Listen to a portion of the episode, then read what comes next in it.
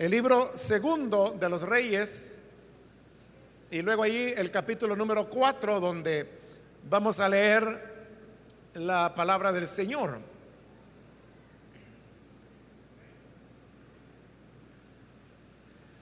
La palabra de Dios nos dice en el libro segundo de los reyes, capítulo 4, versículo 1 en adelante, la viuda de un miembro de la comunidad de los profetas le suplicó a Eliseo, mi esposo, su servidor, ha muerto. Y usted sabe que él era fiel al Señor. Ahora, resulta que el hombre con quien estamos endeudados ha venido para llevarse a mis dos hijos como esclavos. ¿Y qué puedo hacer por ti? Le preguntó Eliseo. Dime, ¿qué tienes en tu casa? Su servidora no tiene nada en casa, le respondió, excepto un poco de aceite. Eliseo le ordenó, sal y pide a tus vecinos que te presten sus vasijas. Consigue todas las que puedas.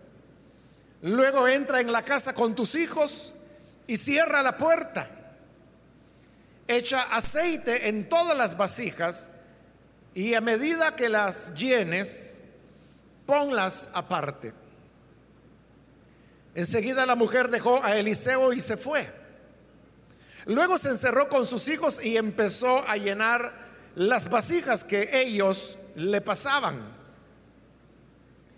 Cuando ya todas estuvieron llenas, ella le pidió a uno de sus hijos que le pasara otra más.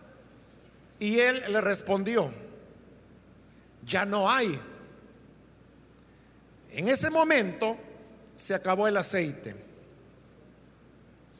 La mujer fue y se lo contó al hombre de Dios quien le mandó, ahora ve a vender el aceite y paga tus deudas. Y con el dinero que te sobre, podrás vivir tú y tus hijos. Solamente eso leemos. Pueden tomar sus asientos, por favor, hermanos.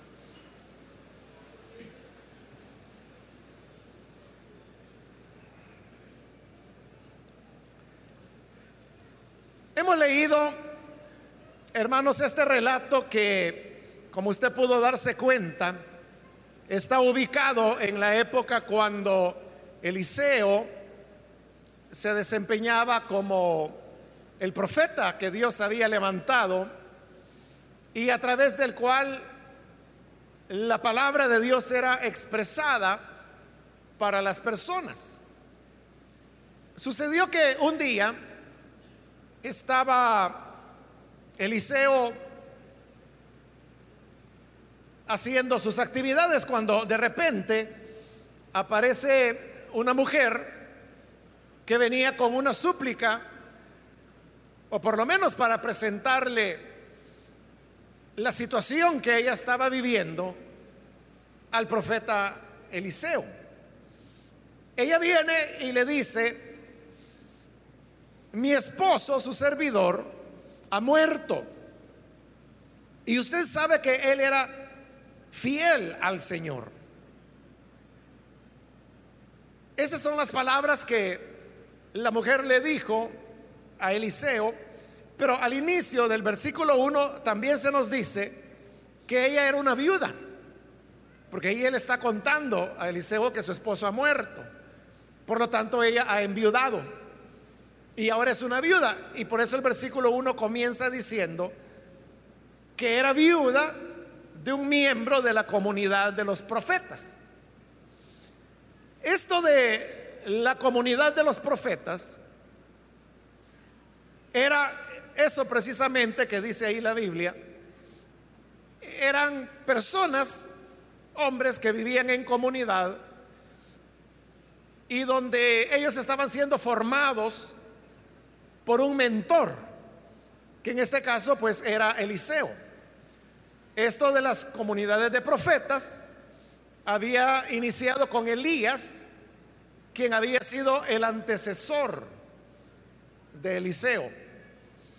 Elías vivía en una época muy difícil cuando el culto a Dios estaba siendo exterminado, perseguido, destruido. Y eso había ido reduciendo la cantidad de profetas que el Señor tenía en la tierra de Israel. Esa es la causa por la cual Elías entró en aquella depresión que narra el libro primero de los reyes y donde la aspiración que Elías tenía era que el Señor le quitara la vida mejor. Esa depresión emocional y espiritual que Elías vivió respondía al hecho que él sabía que el pueblo ahora mayoritariamente se había volcado al culto de Baal, le habían dado la espalda a Dios, pero además de eso, Elías sabía que era una política del reinado de Acab ir exterminando sistemáticamente a los profetas del Señor. Al punto que Elías pensaba que él era el último sobreviviente el último que quedaba. Bajo esa depresión es que el Señor lo guía para que vaya hasta el monte de Dios, que en la Biblia se conoce como el monte Oreb, el monte Sinaí o simplemente el monte de Dios. En ese lugar Dios le habla a Elías y ahí es donde el Señor le da la clave para que él pueda eh, proyectarse hacia el futuro, porque eso es lo que Dios hace. Le hace ver todo lo que va a ocurrir, le muestra que Él tiene que ungir reyes. Y entre las cosas que le muestra, también le muestra que tiene que levantar a un sucesor. Y ese sucesor es Eliseo. Pero además de eso, por eso que Dios le indica que tiene que levantar a un sucesor, Elías comprende que la clave no es eh, lamentar que la gente se había volcado a Baal o que estaban matando a los profetas del Señor. La clave era levantar nuevos profetas del Señor, así como él tenía que levantar a Eliseo. Y ahí es donde le surge la idea de formar las comunidades de los profetas. Estos eran fundamentalmente jóvenes que en ese primer momento se reúnen con Elías. Y entonces Elías lo que hace es que los recibe, por eso se llamaban comunidades, porque vivían en comunidad. Es decir, que en una misma casa vivía Elías y vivían los jóvenes que querían recibir la mentoría del profeta.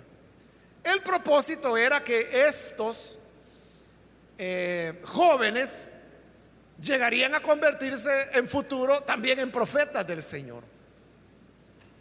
Por eso es que hay traducciones, como la Reina Valera, que, que lo traduce hijos de los profetas. Pero realmente esa traducción es confusa porque uno incluso podría pensar que se trataba de hijos biológicos, pero como el ministerio no es hereditario, no es una transmisión biológica, es un llamado y una formación que Dios da, no es la mejor traducción. Hay otras traducciones que también lo traducen como escuela de profetas, lo cual está más cerca de la realidad, pero también tiene un peligro. Y el peligro es que el concepto que nosotros tenemos nosotros hoy de escuela es diferente. Para nosotros escuela es donde los alumnos van por la mañana o por la tarde, eh, reciben información y luego se regresan a casa. Eso entendemos por escuela.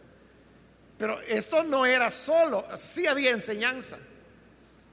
Pero lo más importante es que vivían juntos.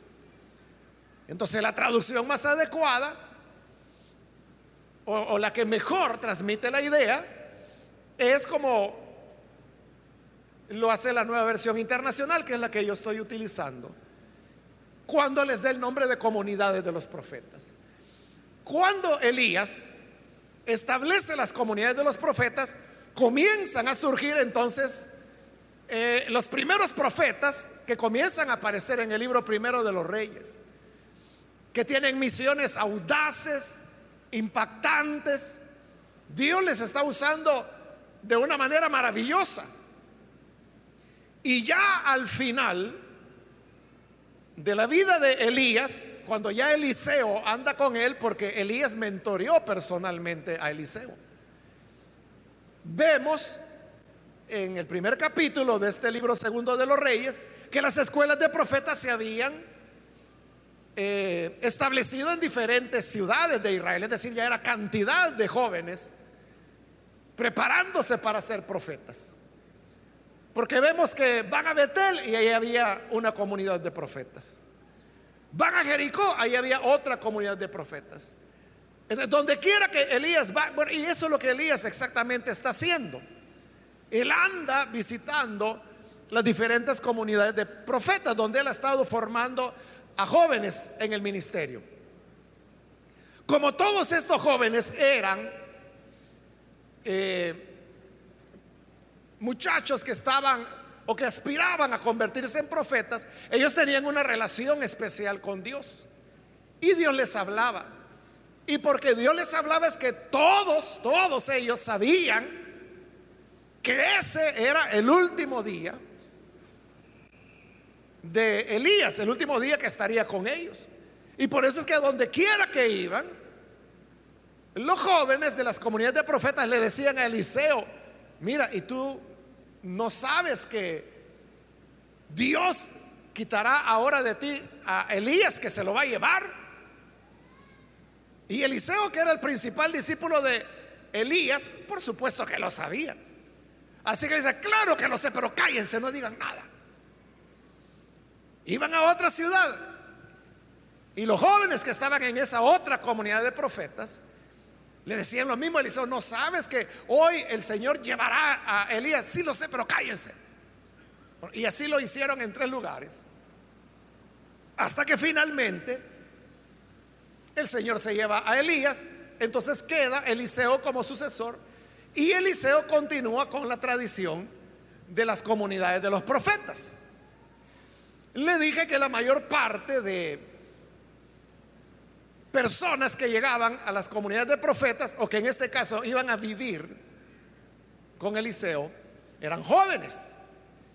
Pues había uno de ellos cuyo nombre no sabemos, pero él era casado y además tenía dos hijos. Como eran jóvenes, entonces podemos pensar que era un matrimonio joven. Él había sido un muchacho joven, sus hijos seguramente estaban pequeños, su esposa, que es la viuda que ahora aparece acá, era todavía más joven porque la costumbre en la época era que las niñas, voy a decir porque eran menores de edad, se casaban con hombres mayores, esa era la tradición por cuestiones de herencia y de asegurar las heredades que iban por la vía masculina. El hecho es que por alguna razón este joven eh, de la comunidad de profetas muere. Y muere joven por, por las razones que he dado.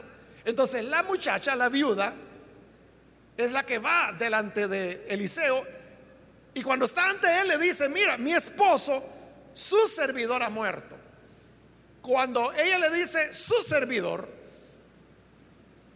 nos hace pensar que él era muy colaborador con Eliseo. Era alguien que se había entregado al servicio de Eliseo. Estos muchachos que estaban en las comunidades de profetas, ya le dije, vivían en comunidad. pero sus familias no estaban con ellos. Ellos dejaban a sus familias, como en este caso, él tenía su esposa y dos hijos, pero él no vivía con ellas, con su familia, sino que él se había ido a vivir con Eliseo, porque en eso, por eso le digo, la clave es la palabra comunidad, porque vivían en comunidad. Claro, eso no significa que este muchacho hubiera abandonado y descuidado a su familia. No era eso. Ellos tenían libertad de ir, visitar a su familia, estar algunos días con ellos, pero luego volvían a la comunidad de profetas para continuar aprendiendo de Eliseo. Entonces cuando ella, la viuda, le dice, mi esposo, su servidor, nos da la idea que era alguien cercano a Eliseo. Alguien que, eh, es que los aprendices, llamémosles así, de la comunidad de profetas, no solamente eran eh, jóvenes que aspiraban a convertirse ellos en profetas también, sino que además ellos hacían labores domésticas. Más adelante vamos hay en este libro segundo de los reyes un capítulo que nos dice que la casa donde vivían ya no cabían porque eran muchos jóvenes los que querían ser profetas. Entonces le dicen a Eliseo, ¿por qué no vamos a cortar leña? Construimos una casa más grande y que vengan más. Y Eliseo está de acuerdo. Pero allí usted puede ver quiénes son los que van a cortar la madera. Son ellos los muchachos.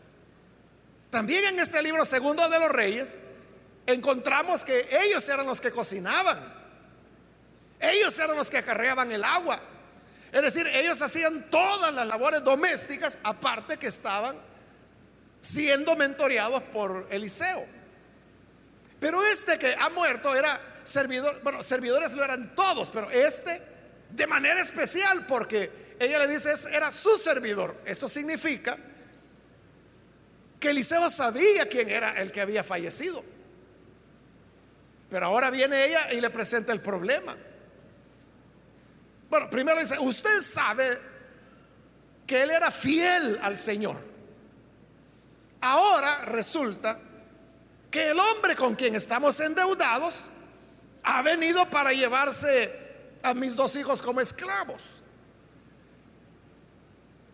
Estos muchachos que se iban a la comunidad de profetas precisamente porque vivían en comunidad de profetas, ellos su vida entera la habían entregado a formarse como profetas bajo el ministerio de Eliseo.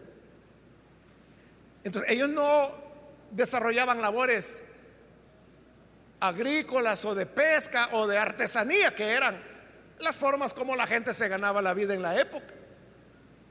Entonces ellos eran pobres porque no tenían ingresos. En este libro segundo de los reyes también encontramos una ocasión en la cual Eliseo tuvo que multiplicar los panes. Esa es la primera multiplicación de panes de las cuales habla la Biblia. Pero ¿por qué lo hizo Eliseo? Porque no tenían que comer. Ellos pasaban escasez. Eso había provocado que este muchacho, que ahora había fallecido, hubiera contraído deudas mientras estaba con vida. Pero esos acreedores a los cuales le debía el muchacho este, pero que ahora había muerto, entonces viene y le cobra la viuda. Es decir, en el peor momento. Porque como le dije anteriormente, eh, la herencia, la propiedad era patrilineal, es decir, era masculina. Ella, por eso es que las viudas quedaban tan desamparadas, porque nada era de ellos. Entonces, hoy que ella está viuda, viene a cobrarles este hombre al cual le debía. Y claro, hoy es cuando menos ella podía pagar. Ella vivía en pobreza con sus hijos. Por eso es que cuando Eliseo le pregunta a la mujer, mira, ¿qué es lo que tienes en casa? Ella le dice, nada. Y no era que ella estuviera exagerando, era la realidad, no tenía nada. Lo único le dice que tengo es una vasija pequeñita, un porroncito diríamos nosotros. con aceite, eso es todo. De ahí no tenía nada. Si ni siquiera tenía las vasijas para echar el aceite, como el profeta le dice, tuvo que prestarlas a los vecinos. Es decir, no tenía ni cacerolas la pobre viuda. En la época la costumbre era que cuando un deudor o deudora no podía pagar una deuda, la costumbre era que ese deudor se convertía en esclavo del acreedor.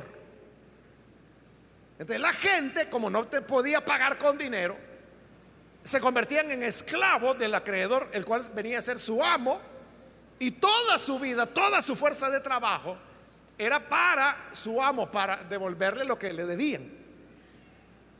Entonces, este acreedor ya había llegado y ya le había dicho a la joven viuda, mira, si no me pagas, me llevo a tus hijos y van a ser mis esclavos. Y eso era totalmente legal en la época, o sea, no había nada en contra de eso. Pero entonces esta viuda piensa, murió mi esposo y ahora me quieren quitar mis dos hijos, entonces me voy a quedar sola. Y en su desesperación, que no tiene nada en casa, no tiene cómo pagar, mm, ya perdió a su esposo, ya está viuda, no quiere perder a sus hijos que se vayan y se lo lleven como esclavos. ¿De qué le queda? Buscar la ayuda de Dios. ¿Y qué mejor manera que hacerlo a través del hombre de Dios, del varón de Dios?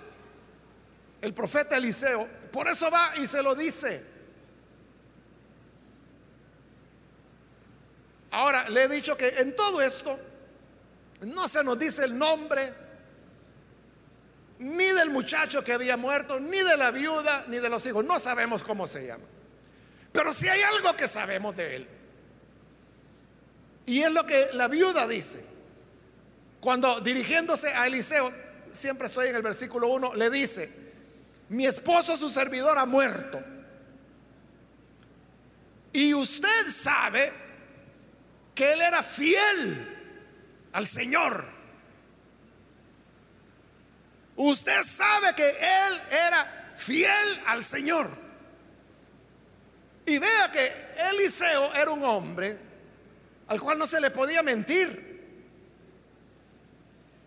Algunos trataron en alguna ocasión de mentirle a Eliseo, como un criado que él tenía que se llamaba Giesi que fue a hacer algo indebido por allá lejos, volvió a casa y cuando volvió, Eliseo le preguntó, ¿de dónde vienes, Giesi? No, dijo él, sí, yo ni he salido. No, yo aquí he estado. Ay, Giesi le dice, allá donde te fuiste a meter, ahí estaba yo, ahí te estaba viendo, le dice. E hiciste esto, esto y esto, y por lo tanto el Señor te castiga de esta manera. No había forma de engañar a Eliseo. Entonces cuando esta mujer viuda le dice, tú sabes que mi marido fue fiel al Señor, es porque era cierto. Y Eliseo lo sabía, porque conocía quién era el que había fallecido. Y Eliseo y ella y todos sabían que él había sido fiel al Señor. Entonces se trata de un fiel al Señor que ha muerto. Y como también lo dice uno de los salmos, que agradable es a los ojos del Señor la muerte de sus santos. No significa que Él se agrade porque se le mueran los fieles. Pero sí significa que cuando un fiel llega al final de su vida y muere, el Señor lo recibe como un olor grato, como un algo que a Él le agrada, es agradable para Él. Recibir a los que le fueron fieles. Ahora, ante esta situación que la joven viuda está presentando, uno puede hacerse varias preguntas. Como por ejemplo, si quien había muerto había dedicado su vida al servicio de Dios. Él había dejado a, su familia, a sus hijos, a su joven esposa. ¿Por qué? por vivir con Elías. Porque él quería aprender de Elías, perdón, de Eliseo. Y no era, hermanos, que Eliseo agarrara una pizarra y le dijera, bueno, hoy vamos con la lección número uno, que es la profecía. O sea, no era que les daba clases, sino que ellos aprendían viendo la vida de Eliseo. Observaban a Eliseo, veían sus hábitos, cuando se levantaba, lo que comía, lo que hacía, cuáles eran sus prácticas devocionales. E, esa, por eso es que era comunidad, porque esa realidad, vivir con él, oírlo todo el tiempo, escucharlo, imitar la forma en que él vivía. Por eso es que este muchacho se había ido. Entonces decíamos, alguien que entregó su vida totalmente a querer ser como Eliseo. Eso mismo lo había llevado a una pobreza. Y para colmo se enferma y muere. Porque no se nos dice que haya sido una muerte violenta. Ella no dijo lo mataron, sino que dijo murió. Entonces seguramente enfermó o pudo haber sido un accidente. Pero aquí vienen las preguntas que yo le decía. Uno se preguntará, entonces, ¿cuál es la gracia de ser fiel al Señor?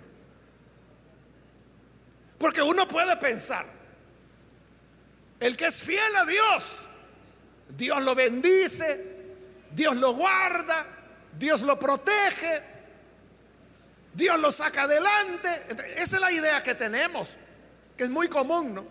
Que el que es fiel, Dios lo va a bendecir en todo, que la vida le va a sonreír y que va a ser una de caminar sobre pétalos de rosa toda la vida. Esa es la idea que uno maneja. Pero entonces este que era tan fiel al Señor, y que había dedicado toda su vida al Señor. ¿Cómo es que ahora era pobre, endeudado, no tenía cómo pagar las deudas? Se muere, deja a sus hijos pequeños, a su esposa viuda. ¿Y eso qué, qué gracia tiene? A los hermanos que están aquí casados yo les preguntaría, ¿a usted le gustaría que su esposa se quede viuda? Sobre todo si es un hogar, un matrimonio joven, como era este el caso. ¿Le gustaría que su esposa quede viuda? Con su niña que apenas tiene cuatro años y su bebé de dos meses que acaba de nacer, ¿le gustaría que quedara viuda? Y lo peor, con deudas, en pobreza, sin dinero. Usted diría, no, que Dios me guarde, yo no quiero eso. Entonces, ¿cómo es que alguien que era fiel al Señor le ocurren estas situaciones que uno diría, es que entonces al impío, al malo, al sinvergüenza le va mejor? Entonces uno comienza a pensar, bueno, ¿cómo es que funciona eso? Entonces ella va ella no tiene una petición. Solo le cuenta, le dice, mira, el muchacho que te servía, el que vivía aquí contigo, que era tu servidor, murió y yo soy la esposa de él. Estoy viuda, tengo dos hijos y tenemos deudas. Y han venido a cobrarme las deudas y me han dicho que si no pago se llevan a mis dos hijos como esclavos. Es todo, le presenta el problema. Entonces, Eliseo se da cuenta de lo que nosotros nos estamos dando cuenta. ¿Cómo es posible que si este muchacho entregó su vida a Dios, era fiel al Señor, respetuoso del hombre que Dios había levantado como profeta en ese momento, le servía a él, estaba sujeto a él. ¿Por qué llegar a ese punto en la vida? su familia a esa situación. Eliseo sabía que tenía que hacer algo, aunque ella no le había pedido nada. Entonces cuando le pregunta, ¿qué puedo hacer por ti? Dime, ¿qué es lo que tienes en casa? Y es cuando ella le dice, no, yo no tengo nada. Somos tan pobres que nada. Solo una vasija pequeña con aceite. Y ahí es cuando Eliseo, bueno, entonces mira, como no tienes nada, ve con tus vecinos y que te presten las vasijas de ellos. Junta la mayor cantidad que puedas.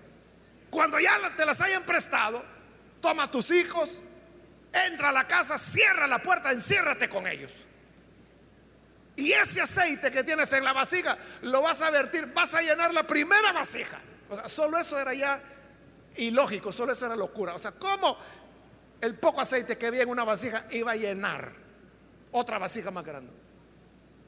Y, que te ayuden tus hijos. Cuando ya una esté llena, que tus hijos la quiten y te pasen otra vacía.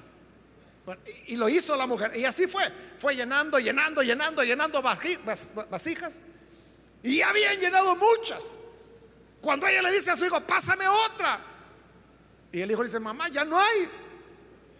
Y cuando él dijo, ya no hay, ya no fluyó más el aceite, ahí se detuvo. Hoy ella tenía la casa llena de vasijas de aceite. Entonces va de nuevo, porque eso es todo lo que el profeta le había dicho, no le había dado mayor instrucción. Entonces dijo, bueno, ¿y ahora qué hago con tanto aceite?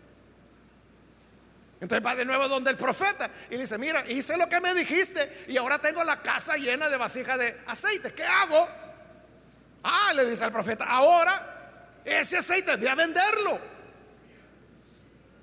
Y con la ganancia, paga la deuda, págale al acreedor. Ya no vas a tener deudas. Y con el dinero le dice que te sobre, podrás vivir tú y tus hijos.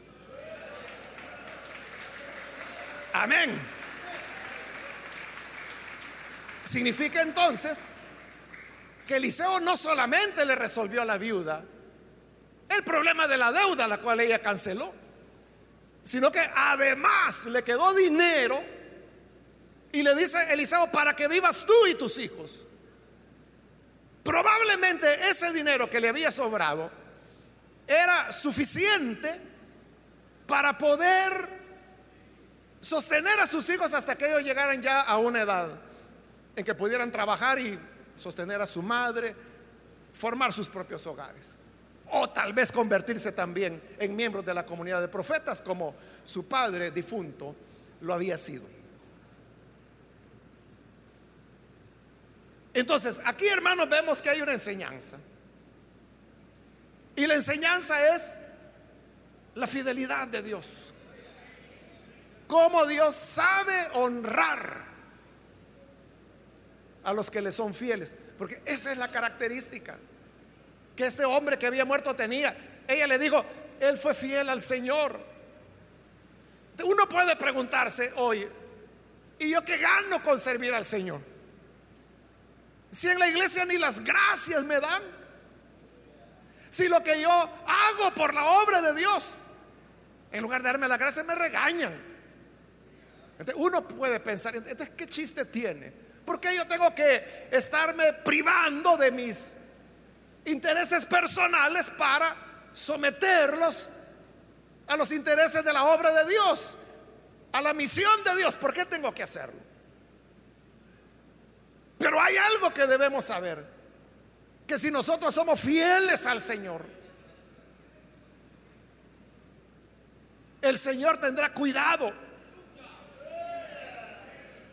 pero fíjese, eso hay que entenderlo. Yo no estoy diciendo que si usted es fiel a Dios, que va a ser millonario y que va a comprar una casa nueva cada mes. Yo no estoy diciendo esas locuras. Porque este joven, esa familia, no había sido así. Ellos eran pobres, aunque él era fiel al Señor. El cabeza del hogar era fiel al Señor, pero seguían siendo pobres, seguían teniendo deudas, no salían de ninguna. Pero vemos que de hambre no habían muerto, techo no les había faltado. De seguro la casita era muy humilde, pero era casa. Pero ahora que él ha muerto, el fiel ha muerto, uno podría pensar, entonces, ¿y ahora qué esperanza? Es que el fiel puede haber muerto, pero Dios a quien le fue fiel, él sigue viviendo por toda la eternidad. Él no muere, Él permanece por los siglos de los siglos. Cuando un creyente muere, uno no dice, bueno hermanos, vamos a sepultar a nuestro querido hermano Jerónimo, que fue tan fiel a Dios. Así que aquí entregamos sus restos a la tierra junto con el Dios al cual él creyó. A Dios don Jerónimo y a Dios su Dios. O sea, no es así. Se entierra Jerónimo.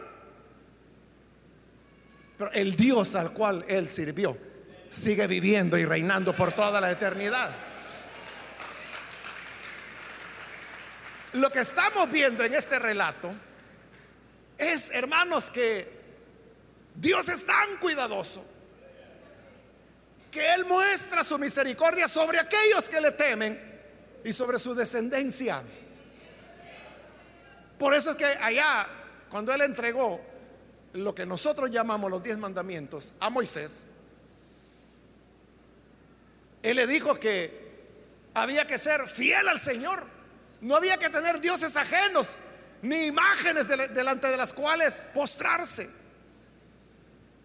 Y le dijo al Señor, porque yo soy un Dios fiel, bondadoso, que bendigo a la descendencia de los justos hasta mil generaciones. Dios no solamente tiene cuidado del fiel, porque aquí el fiel había muerto. O sea, él ni se enteró de todo lo que está pasando acá. Quizá si él murió de una enfermedad, él estaba consciente que se iba a morir. Y usted puede pensar, ¿qué pensamientos pudo haber en su cabeza? Sabiendo que iba a morir. Pobrecitos mis hijos, se quedan pequeños. Pobrecita mi esposa, será viuda. Y lo peor que los dejo endeudados. Ese pudo haber sido otro pensamiento. Pero como él era parte de la comunidad de los profetas, también pudo ser que el Señor le había mostrado lo que iba a ocurrir y que él dijera, bueno, aquí termina mi vida, yo ya no voy a poder cuidar de mi familia, pero yo sé, Señor, que tú vas a cuidar de ellos. No sabemos no sabemos cuál de los dos pensamientos pudo haber sido. Pero lo que fue realidad es que Dios tuvo cuidado de ellos. Por eso es que en el Salmo se nos dice, joven fui y he envejecido y en toda esta mi vida jamás he visto un justo o un hijo de un justo que mendigue pan. Nunca lo vi, dice. Entonces, no solo es el justo que no mendiga pan, es el hijo, la descendencia del justo. Dios, esa es la misericordia que prolonga su gracia, no solo para que el que es fiel, sino que sobre los suyos también. Y no importa si el fiel está vivo o ya se murió. Dios extiende su gracia para bendecirlos. Es también lo que el libro de Apocalipsis dice. Bienaventurados los que de hoy en adelante mueren en el Señor, porque sus obras con ellos siguen. Entonces, el fiel puede morir, fue fiel a Dios, sirvió a Dios, muere. Pero Apocalipsis dice, sus obras siguen. Y eso es lo que ocurrió con él. El fiel al Señor había muerto pero sus obras, esa fidelidad, esa entrega, ese darse 100% a la comunidad de profetas, a la obra de Dios, a la causa de restablecer el culto al Señor en Israel.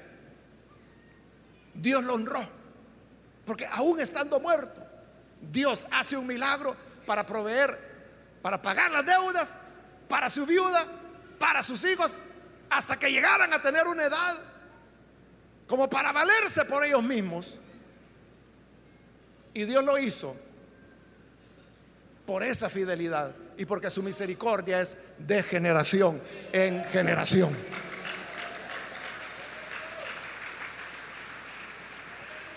De tal manera, hermanos, que vale la pena servir a Dios. La bondad de Dios es tan grande que Él la extiende hasta personas que nosotros no imaginamos. Usted sea fiel a Dios, hermana, usted sea fiel a Dios, entréguese a servir a Dios como lo hizo este muchacho. Y podrá ser que su vida termina, que su vida se acaba.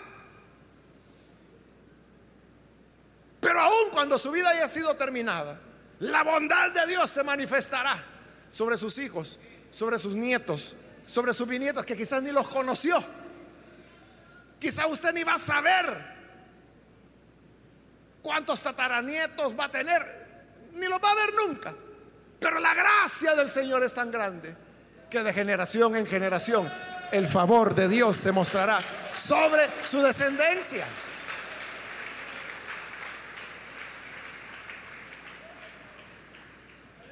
Así es la bondad del Señor que muestra su favor para los que le temen.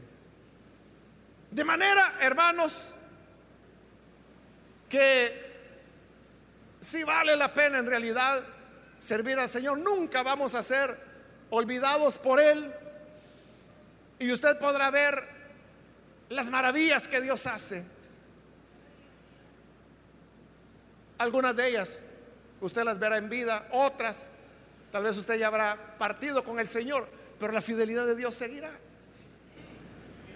Yo siempre me acuerdo de esta hermana que ya les he contado algunas ocasiones. Eso fue en Santa Ana, yo estaba allá. Y ella tenía una nieta, esta nieta era una muchacha liberal, ella no creía nada. Y ella oraba, oraba, oraba, oraba por ella, por su conversión, y la muchacha pues no quería nada.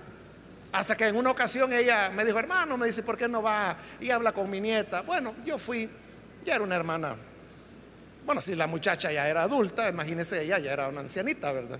Era la abuela. Y yo fui y ahí la conocí a la muchacha, platiqué con ella y, cabalmente lo que le digo a ella. Yo no diría atea, pero sí agnóstica, indiferente a todo lo espiritual. Bueno, la abuelita murió, la hermana falleció, fuimos al funeral, ahí estaba la muchacha y pues la enterramos y yo me despedí y yo dije, esta es la última vez que la veo a ella. Ella nunca había ido a la iglesia. Porque yo sabía pues cuál era el sabía que estaba ahí por respeto a su abuela, no porque quisiera participar de la reflexión de la palabra, nada de eso. Y así fue, pasaron hermanos, quizás como dos años, yo no la volví a ver. Y un día yo iba caminando para la iglesia, era domingo por la mañana, yo iba hacia la iglesia al culto. Cuando ella venía, y yo la vi que ella venía, nos encontramos en la calle, y cuando ella me ve, me dijo, hermano, me dice, que Dios le bendiga. Y yo me quedé sorprendido porque, ¿cómo es eso que hoy me dice, hermano, y Dios le bendiga? Bueno, y luego ella me contó que después de la muerte de su abuela, y como año y medio después, el Señor había llegado a su corazón. Ahora había nacido de nuevo, era cristiana y se estaba congregando en una iglesia. No, era en el pero era en otra iglesia. Entonces ahí es donde yo pensé y dije, bueno, la, la hermana, no recuerdo su nombre, la abuelita, dije yo, ella murió y murió sabiendo que dejaba a su nieta incrédula. Pero esas oraciones incesantemente que ella hacía por la conversión de ella, no fue en vano.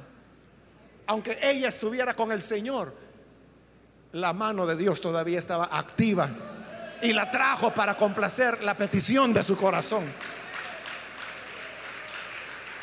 Ese es un ejemplo de cómo, aun cuando hayamos dormido, Dios continúa siendo fieles sobre sus hijos, sobre sus hijas, sus nietos. Dios les va a bendecir. Por eso, igual que este joven, seamos fieles al Señor. Seamos fieles en todas las áreas de nuestra vida. La infidelidad a Dios no trae nada positivo. Mas seamos fieles a Él.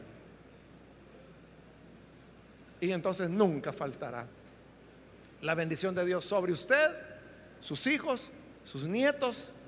Y dijo el Señor, hasta mil generaciones. Vamos a cerrar nuestros ojos y vamos a inclinar nuestro rostro. Y ahora yo quiero, antes de orar, hacer una invitación.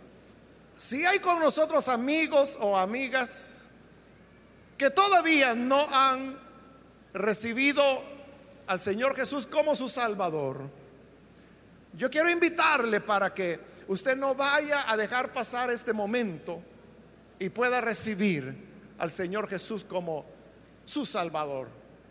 El llamado hoy es para que seamos fieles al Señor. Siendo fieles a Él, es como nosotros recibiremos las promesas también fieles del Señor. Muy bien, aquí hay una persona que pasa, Dios la bendiga. Alguien más que necesita venir para recibir al Hijo de Dios. Ahí en el lugar donde está, póngase en pie, por favor. Si usted necesita hoy recibir al buen Salvador, queremos orar por usted. Yo le invito para que con toda confianza venga y podamos así orar por usted. Muy bien, aquí hay otro hombre, Dios lo bendiga, bienvenido. ¿Alguna otra persona que necesita pasar? Puede ponerse en pie, por favor. De este lado hay alguien más que viene, Dios la bendiga, bienvenida otra persona que necesita pasar para entregarse al Señor y decirle, yo quiero ser fiel a ti. Y esto de ser fieles al Señor es algo que irá más allá. Nuestra vida podrá terminar, mas la misericordia de Dios se extenderá hasta donde Él en su bondad lo desee. Muy bien, aquí hay otro hombre que ha pasado. Dios lo bendiga, bienvenido. Alguien más que necesita venir, póngase en pie. Acérquese. Queremos presentarle delante del Señor. Hoy es el momento para hacerlo. Póngase en pie. Le invito para que venga a recibir la gracia del Señor. Dios es tan misericordioso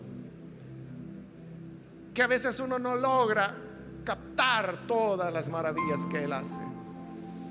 Muy bien, aquí hay otra persona, Dios la bendiga. Bienvenida. Acá hay otro hombre que pasa, Dios lo bendiga, bienvenido también. De este lado hay otro hombre más, Dios lo bendiga también. Alguien más que necesita pasar puede ponerse en pie. Venga, acérquese. Queremos orar por usted. ¿Hay alguna otra persona? Hoy es el momento para que la gracia del Señor le alcance. También quiero invitar y aprovechar si hay con nosotros hermanos o hermanas que se han alejado del Señor. Pero hoy usted necesita ser fiel de nuevo a Dios. Póngase en pie también. Como le dije, ser infiel, eso no trae ningún provecho solo causa males a usted y a los suyos. Pero la fidelidad a Dios, ese trae bendición. Muy bien, aquí hay otra persona. Dios lo bendiga, bienvenido. Alguien más. Hermanos, hermanas que necesitan reconciliarse, póngase en pie, por favor. Venga. Queremos orar por usted. Si hay más personas que es primera vez que vienen al Señor, también la invitación está abierta, puede pasar. Bien, ahí atrás hay otra persona. Dios la bendiga, bienvenida. Alguien más que necesita pasar. Hoy es cuando la gracia de Dios está dispuesta, está abierta para que pueda venir. ¿Alguien más puede ponerse en pie? Acérquese y vamos a orar por usted.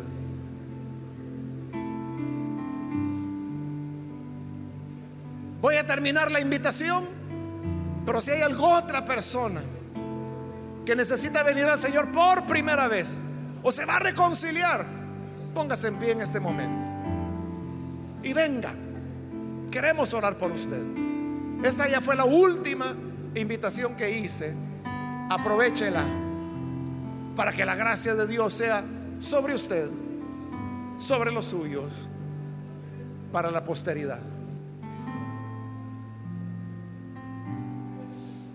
A usted que nos ve por televisión también quiero invitarlo para que junto con las personas que están aquí al frente se una con nosotros en oración y reciba al Señor. Oremos. Padre, gracias te damos por cada persona que está aquí al frente.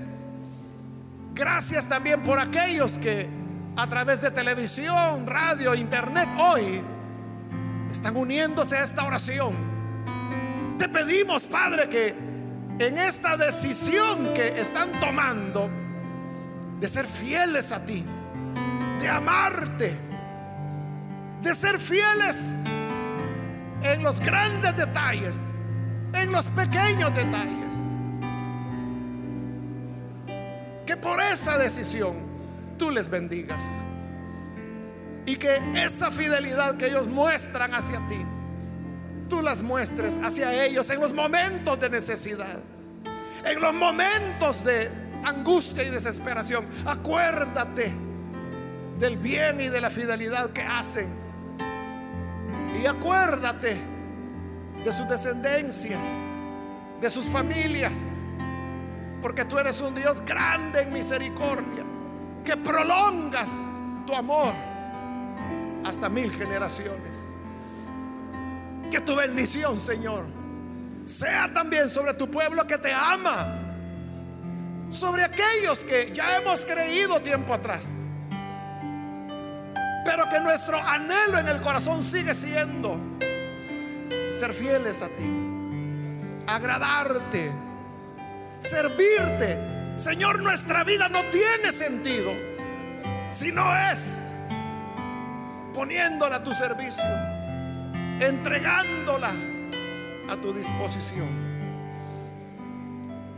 Bendito seas por siempre. Amén y amén. Amén. Damos la bienvenida a las personas que han recibido al Señor este día. Dios es bueno y misericordioso.